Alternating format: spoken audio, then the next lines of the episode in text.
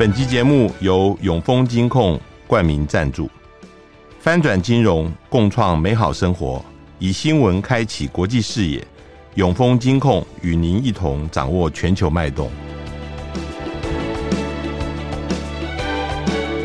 大家好，欢迎收听联合开炮，我是郭崇伦。呃，最近法国一连串呃，从过年以来。一直有大示威，我想，呃，最近如果去过巴黎，或者是呃刚刚从巴黎回来的人，就听说，呃，示威的时候，连呃垃圾工人都示威，到处都是呃垃圾堆积如山，而且这个公共交通工具也可能受到影响啊。那我们今天呃特别邀请到。台湾欧盟论坛的召集人张台林教授，呃，跟我们来谈这一次的呃这一连串示威是怎么开始的，然后它会造成什么样的影响？我们后面也会谈一下最近法国总统马克宏他四号要准备去中国大陆，呃，一些相关的问题。张教授好，主持人还有各位呃听众啊，呃大家好。嗯，我们知道这个，呃，就是在星期二呃为止，这个整个法国发动了十次这个大罢工啊。呃，这个罢工，呃，现在的报道都说是因为马克龙总统想要实施这个退休制度的改革，然后希望能够到二零三零年的时候把法定退休年龄啊从六十二岁延到六十四岁。我想先请呃张教授谈一下，这个对于我们来说，我们现在的法定退休年龄是六十七岁了啊。那法国现在才是六十二岁，呃，好像听起来乍听之下，这个好像比较优渥。那这一次罢工是针对这个而起的，那为什么这个法国人现在对这个事情呃这么在意？然后这个退休改革，其实我知道。不是从马克龙开始，之前的几个总统也都尝试过。那呃，但是为什么都没有成功？一直到马克龙才这样子做呢？我想那个这个呃所谓退休改革啊，它牵扯的因为范围太广，呃，也有历史的一些传承，还有一些历史的包袱，甚至还有包括就是呃，昨天有谈到一些文化的呃这种背景啊。那法国它主要的退休制度啊，它其实。呃，渊源是很早的。他最早，各位可能还不知道，路易十四的时候啊，创造出来的。嗯，当时是因为海军啊，舰队啊，要出去这个东征西伐，会有受伤，所以他们那时候三长的这个呃海军啊，就后来就给他们一个所谓的退休金啊，来那这个来呃救济的。那这样子一个观念，后来就一直衍生嘛，就是所谓的呃，然后到了二十世纪的时候呢。那么，呃，社会福利的观念也扩张，然后呢，经济也比较好一点，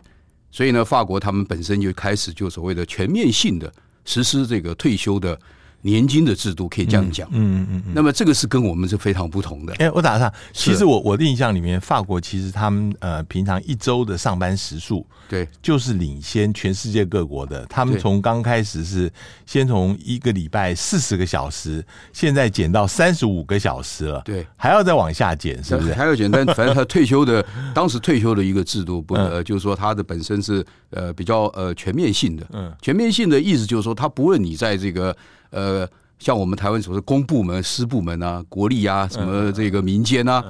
它是都几乎都是全面性的，都有所谓的退休，它的年金制度可以这样讲。它只是它的因为个行业不同，或者是说你也许军工教它比较这个呃呃呃优渥一些。就我刚刚讲，它其实当初是所谓的军军人还有公务人员，呃，最早为这个基础。那比较当然，当然到了差不多二次大战以后啊，那么戴高乐执政的时候呢，特别戴高乐他也是比较推动社会福利制度的这种观念，所以当时其实建立的是六十五岁退休的。嗯，六十五岁退休到了一九这个八八年的时候呢，密特朗把它改成六十岁退休，所以这样一个转折。所以六十岁以后呢，到了刚刚主任谈的很好，其实后来又提升到现在讲这个六十二拉长，这个六十二其实是二零一零年 Sarkozy 改的。嗯。所以，二零一一年改的时候呢，只是把这个，只是在当时这几年来的，等于这十年都是只是在年龄的上面啊做一些这个呃文章。那么，所以呢，那到了这个呃马克宏啊，马克宏这个重大的改革啊，他其实是在上一次第一任的二零一七年上任的时候呢，一个主要的政见之一。主要政见之一就当就是我们看得到所谓的少子化啊，还有这个呃经济的也比较这个没有那么的好的情况之下，所以他们觉得，然后再加上他的这个基金嘛，也是这个开始有这个赤字的现现象，所以他就要要这个改革变成一个大家都认为叫呃呃必须是急迫性的一个改革。但是呢，因为他二零一七年上台以后呢，结果原来他设定这个呃议程是二零二一年啊要推动改革。呃，这个还是一个很重要的议程。但是二零二一年三月的时候，他正要提出来的时候呢，疫情很严重，对，所以他就延后。但是这个延后以后呢，啊，很快的讲延后呢，为什么就是造成现在很大的情况？因为他后来连任，二零二二年他是二零去年的五月马克龙连任。呃，提醒各位，他是连任，他不是延续。连任了以后呢，但是在国会改选的时候没有过半数的席位，嗯，嗯，而且呢。法国政党的政治的生态整个改变，嗯嗯，只有中间派跟极右跟极左，嗯，所以他没有过去传统的所谓的左派的力量，或是右派的力量的，或者然后代表中间的没有，他其实是极化的面。那我这样子讲话，就马上大家可以理解了啊，为什么这一次他的改革法案第一个强行通过，第二个呢示威游行这么的激烈？好，我我先停一下，我我想先请教，嗯。马克宏他在说他一定得改革的时候啊，呃，他是有两个，当然很多原因啊，其中有两个很重要的原因。第一个就是说，呃，整个国家的财政是没有办法再负荷了。如果说没有把它在这个这个目这个一般在法国人反对人士认为说这个还是有争议。对对，我们我们等下来谈。第二个是全欧洲国家没有像法国六十二岁就退休的。对，不是六十四岁就甚至有到六十七岁的哈。法国是在大的国家工业化国家里面啊，这个唯一还是六十二岁退休的。那呃，这个跟整个欧洲也不同调。那你能不能谈一下这两个事情？呃，主要六十二就是我刚刚讲，它有增加过。那么其实它现在主要是要把调调整到呃六十四。对，我刚刚讲的原来最早的时候一直到一九八八年都是六十五。对，没有错。所以法国它基本上来讲的话呢，它的这个呃后来降下来是一在一九八八年，就是法国社会党密特朗执政的时候。那各位都晓得，社会党执政的时候，他都比较强调所谓的呃社会的一个福利。那么再加上我刚刚讲了法国它的一个退休的制度。它其实它是比较这个全面化的，嗯，那么呃，其实欧洲的这个退休制度啊，它的每一个国家啊，呃，其实差别是很大的。如果我们要讲的话，那那北欧更比那个比那个西欧传统国家更福利，嗯，呃，更好，但他们没有所谓的这个呃呃，就所谓的财税的问题啊，甚至他们都认为财税很多啊，然后可以支撑。但是法国因为它这种比较是我们讲中大型的国家。他们在这个呃呃，人民至少在一个呃，特别是因为在这个中低阶层的这些人，就我们讲法国传统以来是左右，那么左右的话呢，左边的这个政党，比如共产党或者是社会党，他们基本上都是比较强调这个呃社会福利；右派当然基基本上比较强调一些呃所谓的市场经济的这样的一个强项。但是我想主持人也了解，法国长久以来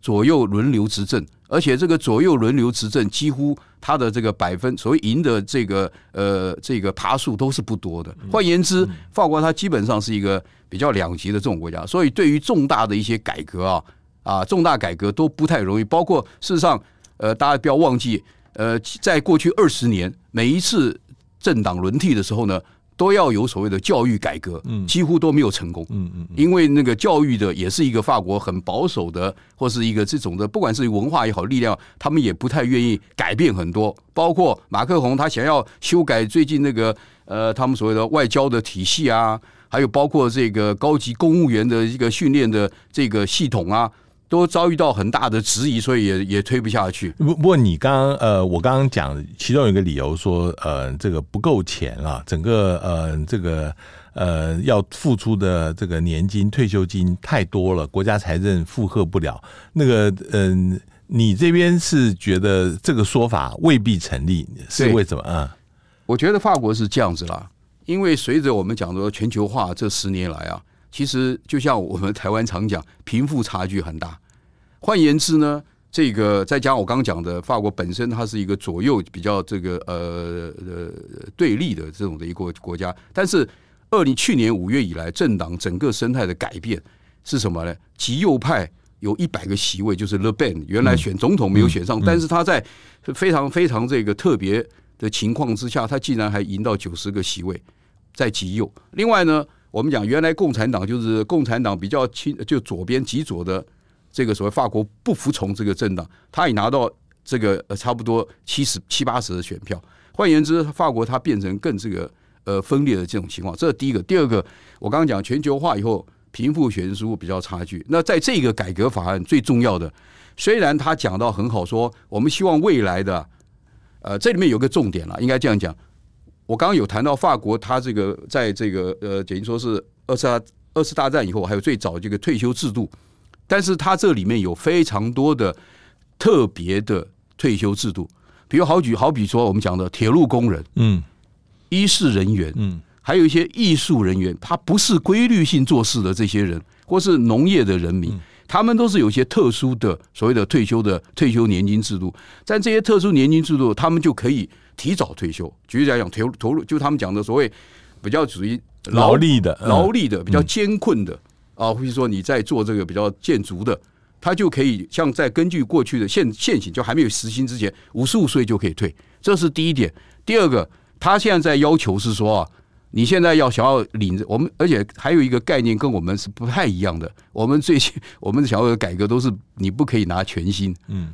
就是所谓的你原来原来的薪水，你退休可以拿原来全薪。法国的制度它是可以的，嗯，我觉得这一点非常重要。跟我们如果是听众听的话，这一点非常重要，因为他如果说那现在他的规定是，你如果要拿全薪，比如说六十四岁，现在他原来六十五嘛，现在因为抗争变成六十四，六十四的话呢，好。我们不是要有一个，我们现在讲，我们自己要自付额。你在做事的时候，自付额，他说你要自付额要满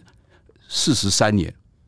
你才可以拿到全额的退休金。嗯，过去三十七点五，你就可以拿到全额的退休金。所以这些来讲的话，立刻为什么这次抗争这么是这么厉害？就是很多年轻的人，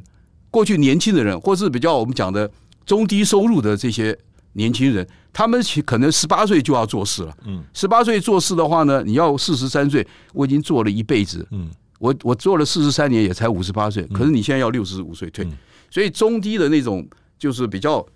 他原来薪水就不高的这种人，他就会当然会这个提出非常严严肃的抗议，再加上一些工会的结合，也就是说，他在在这个制度里面，他并没有达到。所谓就是说，像马克龙讲的啊，我们因为希望未来每个人，就是把所有的这些特殊的退退休制度全部合为一个制度，嗯嗯，这个是一个很重要的一个关键，全部一个的。然后呢，他名义上是说好，大家会领的更多也更公平这样子，嗯，但是在这个情况之下，事实上就是工会大部分都是什么？就是我刚刚讲的原来的共产党啊、社会党这些人士。所以他们当然就会提出比较激烈的抗议，包括这个黄背心之前也是感觉到弱势被剥削。那在这一次马克宏里面，他们更感觉到弱势一直被剥削。我顺便补充一点，刚刚主持人讲的很好，我们去巴黎为什么这几天巴黎那个垃圾啊，那个没有人收礼？各位可能不晓得，巴黎市长他是社会党的，这个这个 Hidalgo 是是是社会党。他基本上就是反对这个社会改革，嗯，所以他既然是收垃圾、收乐社的这些、这些、这些环保的这些人人士呢，他们都是低就比较中低收入的人，所以他们大部分都是加都加入工会。那这些人反对这个改革，要罢工，当然这个市长也就跟着也同意罢工，所以基本上市长是同意罢工。他说这个国国家要来处理，而且你改革的法案你必须要来严肃面对，所以他是这个是环环相扣。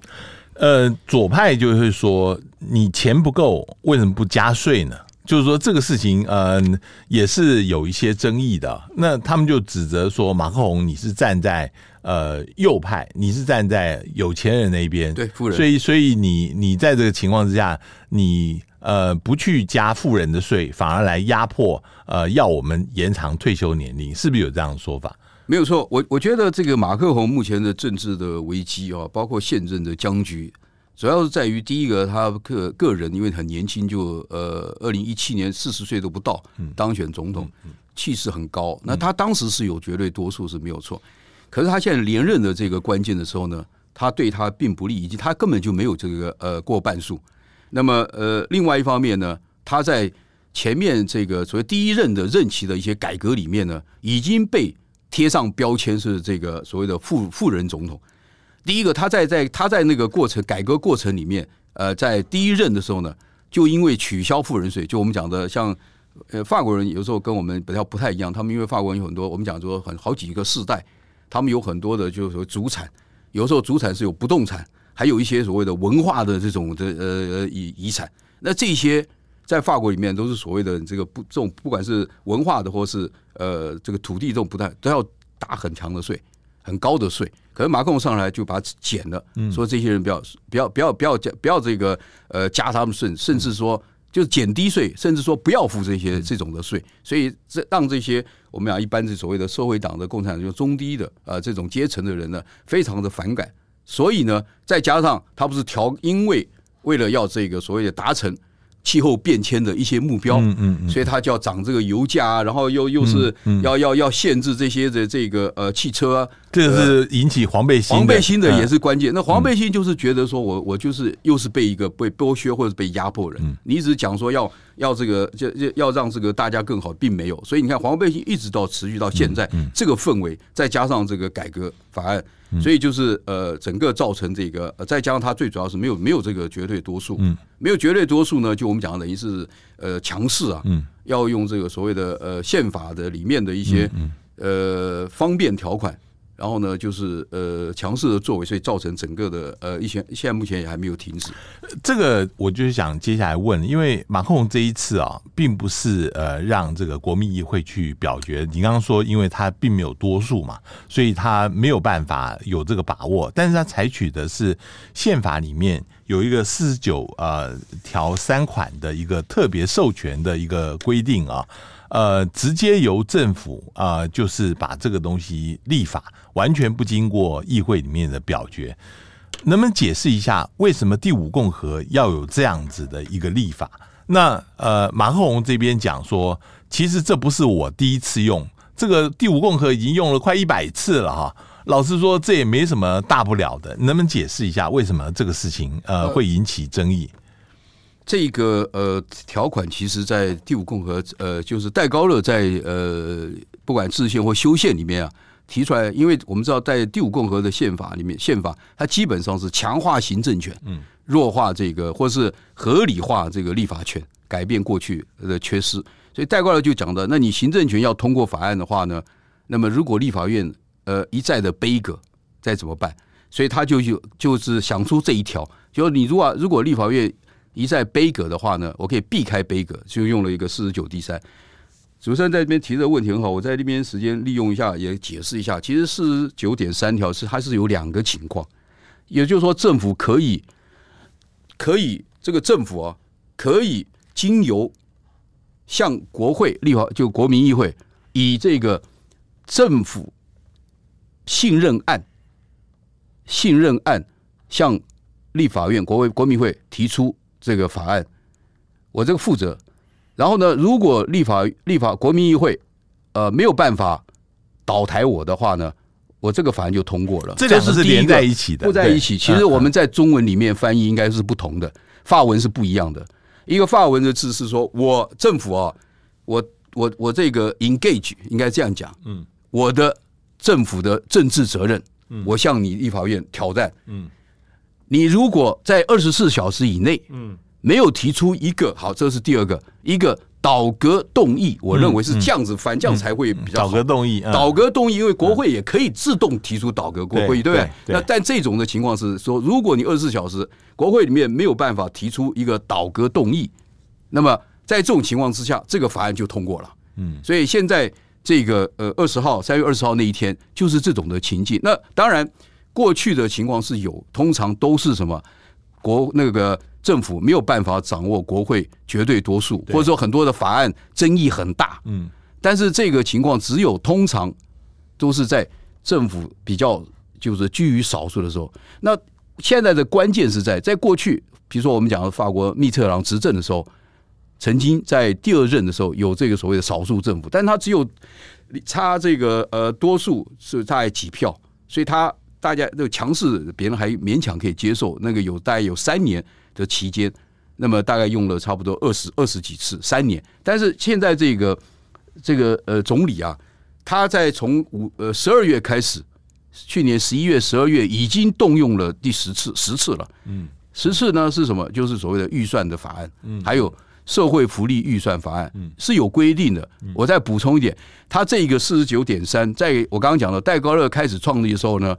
就是政府可以用什么理由、什么法案都可以这样子来来硬干。但是呢，在二零零八年的时候啊，萨科系主导的修宪，因为就是很有争议，所以二零零八年修宪以后呢，他只能够限定两个情况，一个是政府总预算案，嗯。第二个就是所谓的社跟社会福利相关的预算案，嗯嗯，所以限制变成就是还是有局限的啊。但是在这种情况之下，因为这一次的马克龙他是第二任呢，这个绝对多数太少了，他只有大概能够撑到两百五十，所以过去经过我们看到呃后来这个反对党提出来的时候差九票是非常非常危险，而且就是造成更大的争议。好，这就回到政治的计算了哈，他一定想到说。你的反对票不足够能够倒戈，但是呃，他有足够的票可以挡住这个法案的通过，对，所以他就用这个四四四九点三的方式，用这个方式呃，找到一个空隙能够这样子过，是不是有这样的情况？但但问题在于说，找到当然他找到空隙，可是在在过去的话，这些经验里面哈。没有造成这么大的一个社会动荡，嗯嗯嗯，因为他这次的最主要原因的是什么？因为他离这个呃绝对多数差太远，而且呢，还有这个当时马克宏跟这个总理大家彼此在呃协商啊，或者是彼此在就是说怎么讲，就是说在思考怎么样子顺利过关。其实他们还是希望顺利过关，嗯，但是顺利过关，所以他们去影响很多这个呃国会议员嘛，因为他们本身不够。但是我刚刚讲的，因为现在的这个法国的国会的政治生态啊，已经非常的分歧，而且极化，嗯，所以造成这个总理呢，他几乎没有办法说服说服啊，我们讲的传统的右派大概有六十票，嗯，传统说服不了，所以现在这个还是很大的问题。现在这个传统右派分裂，因为他们有一半，呃给了这个，就是就是反对，一半是是赞成，嗯，所以他们到后来呢，马克宏也有讲。我看你看到一些资料，还有那个总理也在讲，他说他是一个不得已，因为他说他已经这个游说到最后呢，没有办法有这个，嗯，他他没有把握，就是我们时常在一个在这一个民主的机制里面，我们我们时常会去算说谁支持我，谁不支持我，就他们算到最后还是不行，所以呃，我印象里面像马克宏或者他们里面政府主要的一些领导人，其实是有有讲到，他们其实是三月十九号。当天才决定说我们要用这个杀手锏，嗯嗯嗯、我是认为就是我我是解读这一招就是政府的杀手锏，嗯，呃，让他这个强势这个过关这个法案。但是用了这个杀手锏以后啊，这个嗯、呃，这个对于政府呃这个不满的人哦，反而升高了。对，过去就是讨厌这个法案的人大概有三分之二，在百分之六十几吧。现在这个一下子呃，政府用这个杀手锏了，马克宏的这个呃。这个不，嗯、呃，支持度跌到百分之二十八，然后这个呃，对于用这种方式的这个反对人增加到百分之七十八，这个这个事情，呃，是不是现在检讨起来有一些适得其反的这个味道？尤其是呃，好像很多人对于马克龙的印象就觉得他太过傲慢，呃，来来处理这个事情，你怎么看？对我，我们刚刚谈到他，他在第一时间通过，然后这个呃工会啊，还有一般老百姓的这个呃在街头罢工示威的这么一个也越来越严重的情况，呃，他并没有去我们讲说去这个呃降低啊，就是双方的这个反对者的这种冲突的气氛，他反而讲说这些人都在暴力，然后乱闹啊，的确，他这个在这个街头世界里面有很多的冲突，而且而且流血嘛。但他并没有说这个要去稍微的这种让步或者是一些呃检讨，因为他们我刚刚讲的这些反对党里面反对的这些人士里面，他们最主要是有一些呃弱势的地方，可不可以？比如说我刚刚还没有讲到，比如说有没有达到真正是说妇女工作权的意思？嗯，因为我们长久以来，法国也都知道，我们不要以为这个法国的这个这个所谓的很进步，好像女性这个是一权，他们一样这个男女同工不同酬啊，对，一直存在。嗯，那那不同酬，那这些女的时常，他们这些女性要花更长的时间、更多的心力要去做这个事情。那你把这个延长。你不但没有一些优惠的措施，当然有，但优惠措施他们认为不够嘛，就是认为不够嘛，啊，所以才觉得就是说你这个法案里面并没有真正照顾到所谓的公平跟他的一个所谓的呃均富，因为他他他马克龙是说我们大家就是你退休过得更好，但他觉得没有把没有没有这种达到，所以为什么呃这个这个呃抗争了呃这么急？但马克林所以马克龙一直被定位所谓的呃这个这个呃呃富人的这个总统，那么这种的氛围。产生现在一样在还在抗争。那其实现在的在在法国目前的话，就是所谓的宪政的僵局，也可以这样讲。因为因为那个反对党他们有几有有几个后续，当然可以可以是补救的。比如说你虽然通过了，但是他们现在反对党要第一个视线嘛，第二个他们还有一个所谓的人民的这个呃我们讲的创制公投。那么那么第三个呢，还可以看看马克宏如果接受。就说这个呃老百姓的一些这种反对，他可以思考修正，或者是说呃在延后实施这个法案。嗯，因为这个法案在法律上、宪法上来讲，总统不能够不签署、不实行的。嗯，因为他这个法律通过以后，宪法里面规定，总统要在十五日以内啊要签署通过。好，除非是就是我们讲的释宪啊这些程序。所以现在其实大家也都觉得是一个呃宪政的危机。那么其实。我看昨天的最新的一个消息，工会的一个领袖已经已经建议他们内政部长还有这个马克宏还有政府说，是不是大家可以来这个坐下来啊协商一下？这个就是嗯、呃，大家说二十八号嗯、呃，法国发动第十次大示威的一个后面的原因，就是说呃，希望能够整个呃能够。反映出这个这么强的民意，要不然就是用释宪的方法，要不然就是说您刚刚讲的用政治上来妥协。现在，嗯、呃，如果达不到这个目的的话，呃，这样子示威还搞得下去吗？呃，这个就是我我认为，基本上他如果说马克宏他都呃。如果这三个选项啊，对，因为他现在要等于说还是要有一个看这个时间点，一个视线，因为视线要时间，另外一个是政治上妥协，对对对，这个都要时间。对，但是呃，我我是我是认为我的观察是，马克宏会开始，还有总理会开始呃找那个工会的领袖，还有那个反对政党的一些领袖来呃这个协商。嗯，这里面我也要提一个，就是说现在法国它的一个。政治的一个一个一个生态啊，是非常非常的呃，我们讲说就是非常非常的特别，因为各位可以看到，在整个这种过程里面，我们听不到那个所谓的呃，我们讲第一大反对党哦，就是呃共就是那国家联盟 Leban，嗯嗯，他的呃他的立场跟声音都不是非常的明显，嗯，但他是反对的，他们是投反对，而且他们有提出倒戈案，因为后来立刻的那个倒戈案。是唯一在这个十一次里面，在这个十一次的所谓的这个强势呃通过的这些四十九条第三款，嗯，在这十一次里面呢，那么呃，其实有的时候有些有些反对党并没有投了，但是这一次就是两百七十八，我如果没记错的话，没有达到两百八十七啊，差九票嘛。那这个里面极左的法国不服从，就是很有名的梅朗雄，对，还有这个勒贝，他们结合。还有右派的都一起去投了反对政府。嗯嗯，想想看，这样子的氛围的话，是多么何等的一个对立。嗯，那在这种情况之下，那么如果这些的大党，如果马克龙他不去跟他们这些大党好好的协商，或是呃以低姿态的话呢，那么呃可能这是一个一个重要的僵局。但是还有第二个时间点，就是说，因为视线要时间。还有呢，他的这个呃创制人民创举要签要签署要提出来，比如说国会要提出来联署啊，联署对，这都要好几个月。对，那大家的他们的反对党的是认为说，最好呃马克宏先不要这个呃签署，或者是说你可以有一部分，他这个总统还有呃宪法里面还有一个很有意思的权利，因为呃我们也看到法国这个跟美国是不一样。呃，美国他的总统是有可以否决了，嗯，法国不行否决这个法案，整个的法案，但是法国总统可以就法案中里面某一个条文，嗯，你觉得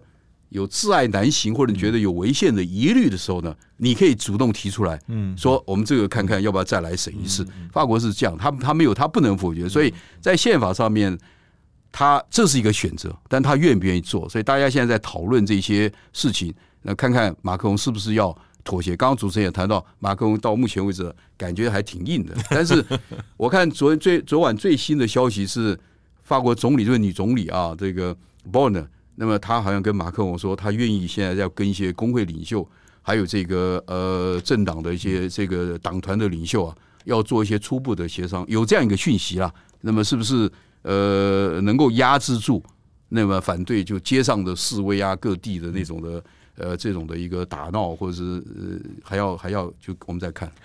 现在已经有人开始在谈，就是说这个事情会对于下一届的法国总统造成什么样的影响啊？我们看到，因为传统的左派、传统的右派，其实现在都已经示威了。其实这个事情，呃，这一次连续的示威，马克龙这样硬要闯关，其实对于马克龙自己所领导的中间派啊，是有蛮大的一个影响。如果这个三个都逐渐的会视为的话，那会不会变成只有有利于像 Le Pen 他们，或者是梅兰雄他们的极端的左派，他们是从这里面获利的？那如果是这样子，就变成左右两极化的一个情况。那呃，大家很担心未来下一届总统会变成什么样一个情况？你觉得呢？呃，现在就是呃呃，以目前的，就是主持人讲的很对。那个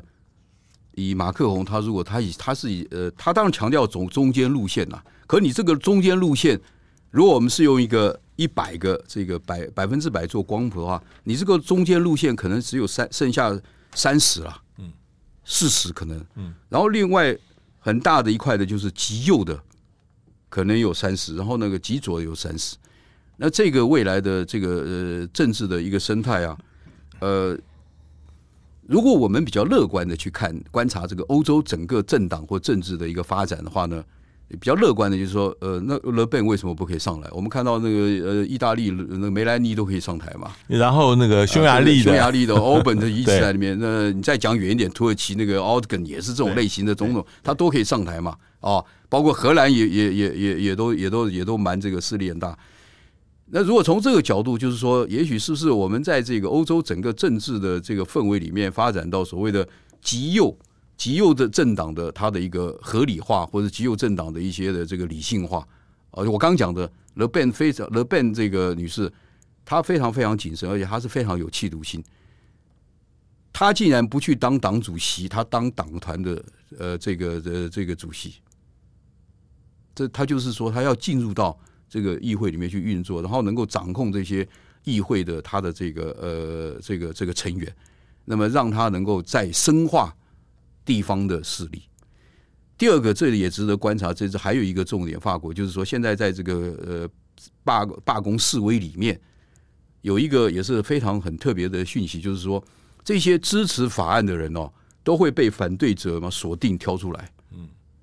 造成他们选民啊，非常这就选这个这个立法委非常大的压力，嗯嗯，这也是为什么这个呃，从某种程度也有点像就是极化了，嗯，像那个呃呃法国不服从也是一样，他们就说你这些工会的还有一些这个示威的人呢，你把你把你选区域的看是，因为法国是单一选区，你这个单一选区的人，你去你如果是是马克宏的。你就锁定他，他为什么支持这个改革方案？你让他下次下台。对，所以这个政党现在法国也在这样子的一个，当然比较悲观的一个角度的话呢，就是说这个政治的话，它会会成变极化。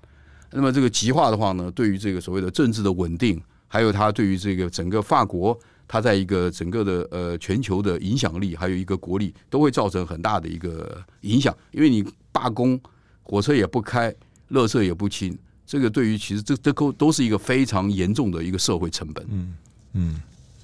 呃，这个事情其实呃，我接下来想要问呃，这个张教授就是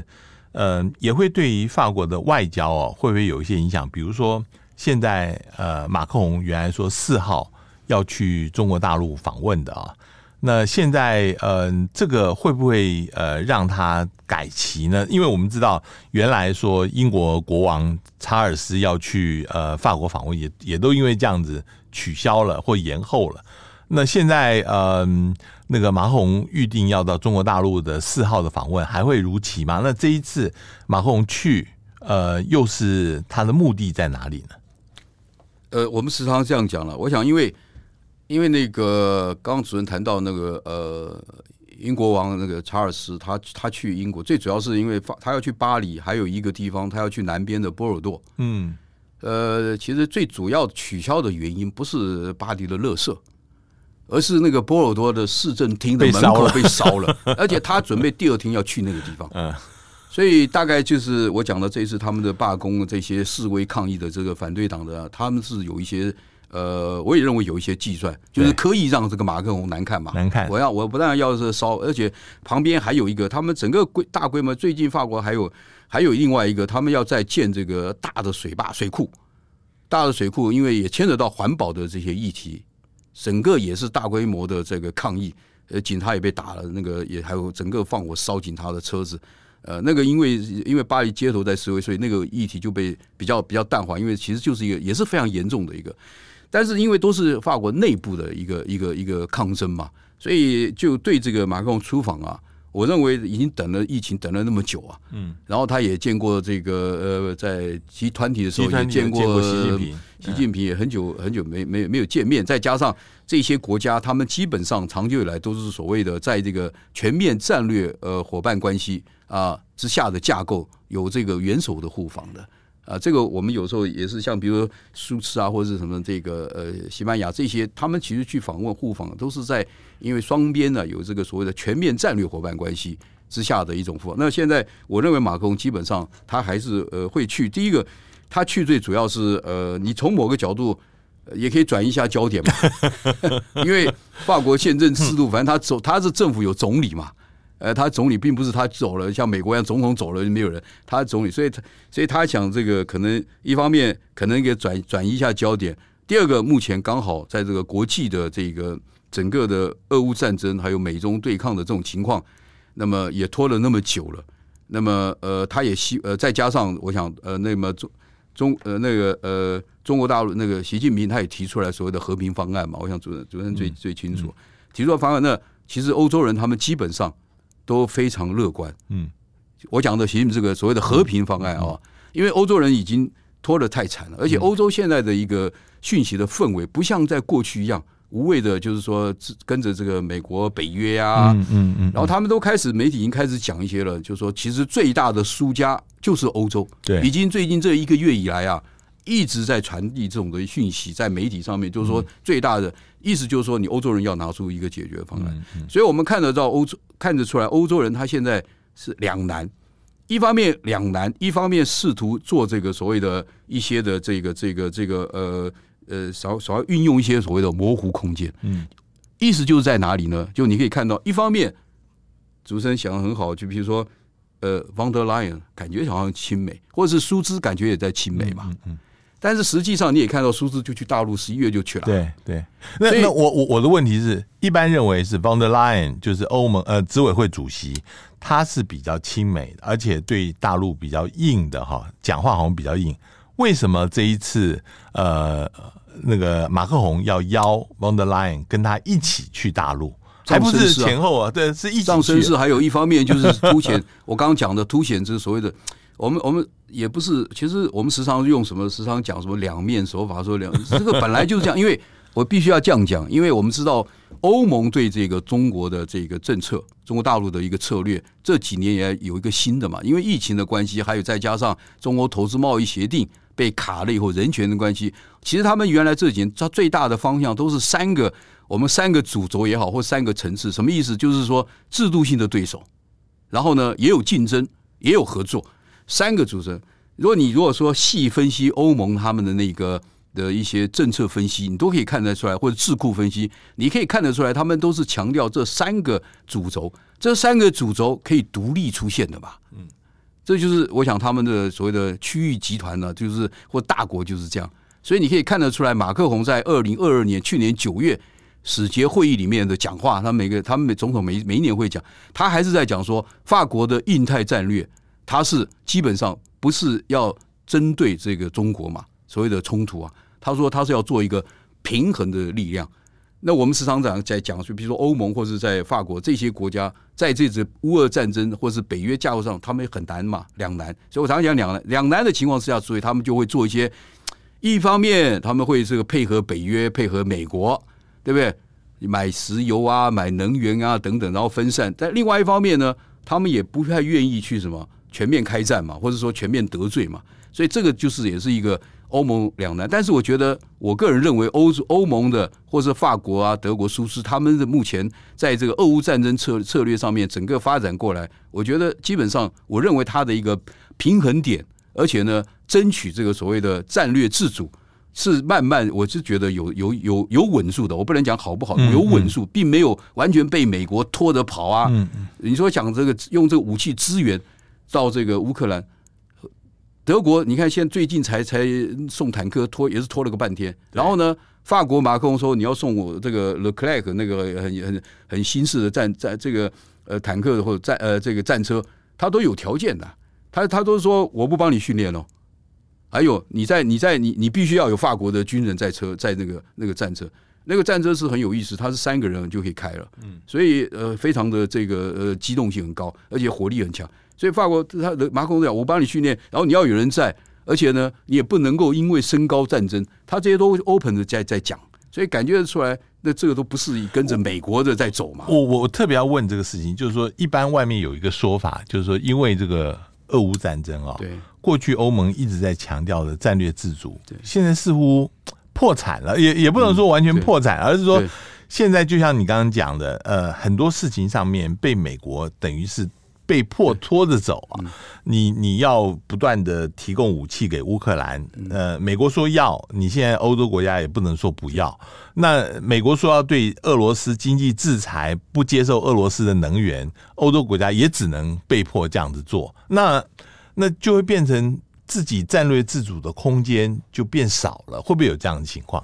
这是当然了，啊，嗯，所以他们才我就讲说，才试图就是我们可以看得到有些讯息。至少这个讯息给我们感觉，它不是一面倒。我刚刚一直强调，没有嘛？您的讯息，各位可以分析的话，没有说一面倒给倒向拜登嘛？他有些还是有。我刚刚讲的法国、德国，他们有些能拖就拖。如果真正细究的话，能能能能能这个严就严嘛。所以因此，然后我们也看到苏斯也去访问呃呃中国大陆。然后呢，下礼拜呃应该讯息没错呢，西班牙桑切斯也要去了嘛。然后四月他们也要也要去。这里面就是因为希望这个。其实最重要的目标还是大家希望能够俄乌战争在能够这个呃有一个阶段有一个阶段。那么另外呢，也许马克宏跟这个呃王德莱恩去的话，我认为基本上有两个重点。第一个就是谈俄乌战争里面他的那个和平方案就怎么样子能够有一个初步的一个解决。嗯，刚刚主持人有讲的，似乎王德莱恩代表欧盟比较呃强势一点 啊，那么马克宏是比较。软性点是马马孔，甚至他的立场还一直被这个 Zelensky 还有北美国在批判嘛？比如他你你太，因为其实马克宏立场在这边可以补充再补充一点，各位可以看到马克宏的立场，其实他最重要的就是停战最最优先。可是大家都晓得，美国或是 Zelensky 或者很多欧洲中东欧国家，怎么可能所谓的停战优先？你要先撤兵嘛？但是是所以这个就是为什么在西欧还有这这个中东欧这些国家啊，也也还没有一些的共识。那么在这种情况之下，所以马克龙很希望跟这个王德兰，至少王德兰他是欧盟的整体的代表性，如果能够一起到了这个中国大陆，那么能够大家有一些某种程度的共识，说不定这个共识只能呃只能讲呃就不能说，只能够做，也可能也许就是第二点呢，还有有关这个，我认为大陆方面他很希望能够在中欧贸易协定上面能够有一个出口。出口的意思就是说，你在人权上面是不是大家能够呃互相妥协？说明这个上面就是跟俄乌战争都有一些关键。然后呢，第三点就是说，你在这个呃这个中欧贸易协定脱钩的下面情况之下呢，那么欧中会比较一个正常化的一个关系。这个正常化的关系，另外牵扯到一个很大的利益，就是欧盟跟法国印太战略。这个印太战略可能双方就讲的，你到底是有针对性还没有针对性？我认为这一个是这三个主要，特别是印太战略，因为我刚刚一直讲，马克龙一直在文章里面一直讲说他不是针对性，可是你可以看得出来，在媒体或者是说在这个外交上面，感觉起来又是非常的那个呃，就是所谓的反中的那种感觉，针对性。那我相信他们在这里面，如果去的话，应该这这也是一个很重要的一个主轴。其实，呃，我觉得在疫情之后，中国大陆整个外交重点，简单来说就是针对欧洲了。那个对于美国，其实就是这个样子了，对，对不对？对，但是对于欧洲来讲，他觉得是可以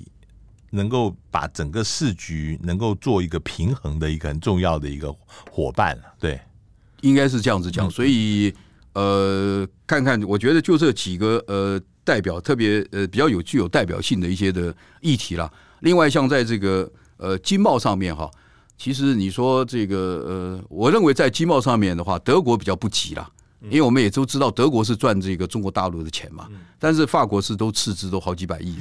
那所以法国一直希望，但法国的赤字它最重要是航太，航太上面你看这个呃疫情之后，再加上这个呃贸易协定的或者人权的障碍以后呢。双双方没有这个合作的关系，所以航太上面的一个发展就有瓶颈。我相信法国在主要谈航航太，还有呢，欧洲就是他也希望这个中国开放这个市场，